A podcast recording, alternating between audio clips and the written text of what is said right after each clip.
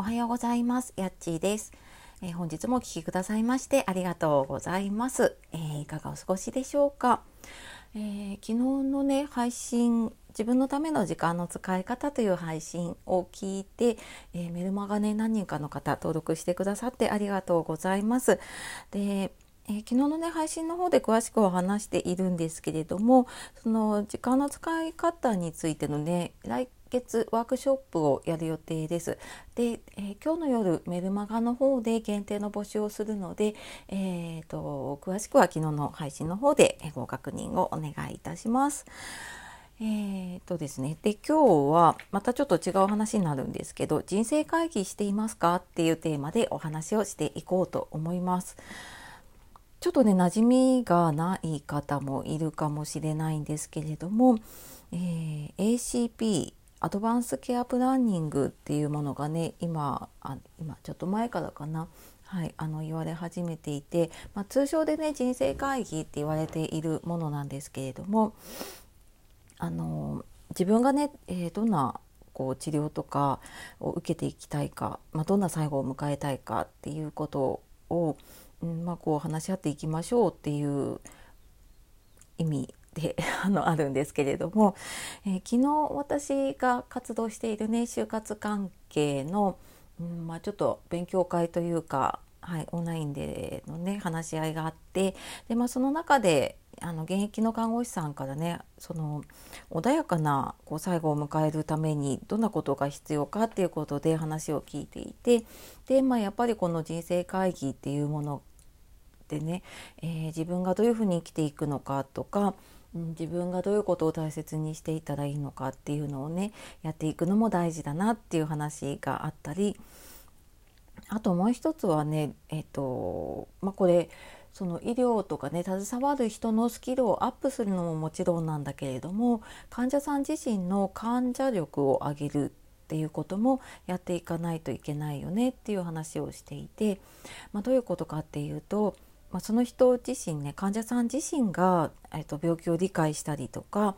自分で治療を選んだりとかうんお医者さんとかね病院とかも、うん、自分で選んでいいっていうことを理解して、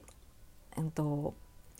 そういうふうに自分でねあの決めていくっていう、まあ、そういう力をねつけていくっていうのが大事だよねっていうことで、まあ、具体的にねなんかそのうん自分の伝えたいことだったりとか聞きたいことをね整理した上であの病院に行った方がいいよねっていうなんか具体的なね方法とかも教えてくださっていました。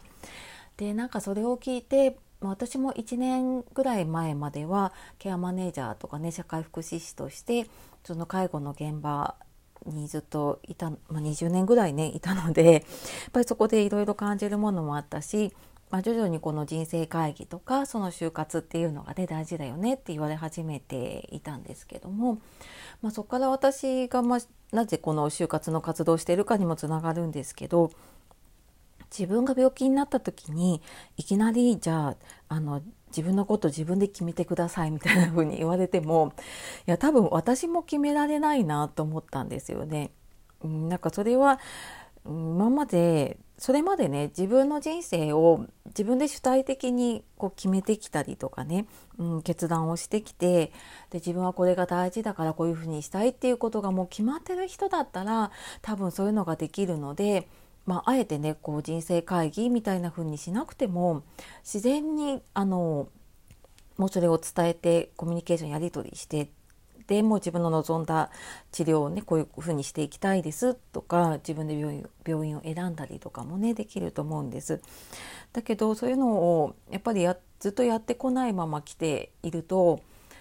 最後になった時にねもうなんか自分のこう、ね、人生の最後が見えた時にじゃあなんか自分が何が大事だったんだろうって振り返ってもいきなりは見つからないしでましてね自分が病気だったりしていると通常の状態じゃないので本当に思っていることって出てこなくなっちゃうんですよね。うん、なのでやっぱりそうなる前にあの元気なうちにねなんか自分の考えを整理しておいたりとか、うん、なんか自分がねなんかどんなものを大切にしていてどういうふうに生きていきたいのかなってじゃあそのためにはね、えー、なんかどういう治療を受けていったらいいのか、まあ、治療を受ける受けないもそうだしうんじゃあなんかどこの病院、まあ、どの先生だったらいいかなっていうこととかもねなんかあらかじめうんまあ、そこまで細かく考えてないとしても、うん、自分でなんかどういうふうにしていきたいかなっていう書くみたいなね、うん、なんか自分のことが自分で理解ができていれば、うん、きっとなんか自分に何かがあってもきっと決めていけるんだろうなっていうふうには思いました。うん、なのでなんか普段からねそういう自分の軸というか、うん、そういうのをね持っていくのが大事だなって改めて感じた時間でしたね。はいでやっぱりねそれを整理するのにエンディングノートとかねそういうのも、うん、ツールとしてはすごく使いやすいと思うので、まあ、そんなのをね書いてみるのもいいのかなと思います。うんまあ、ただなんかちょっとどういうふうにねあの書いたらいいのかとかうんなんかどういうふうに考えたらいいのかなっていう方いたら あのコメントとかねレターとかあのツイッターの DM とかでもあの聞いていただければ、えー、私全然答えられることだったら答えますので、はい、あの時々ご質問もいただいたりしているので、はい、あの何かあれば聞いてください。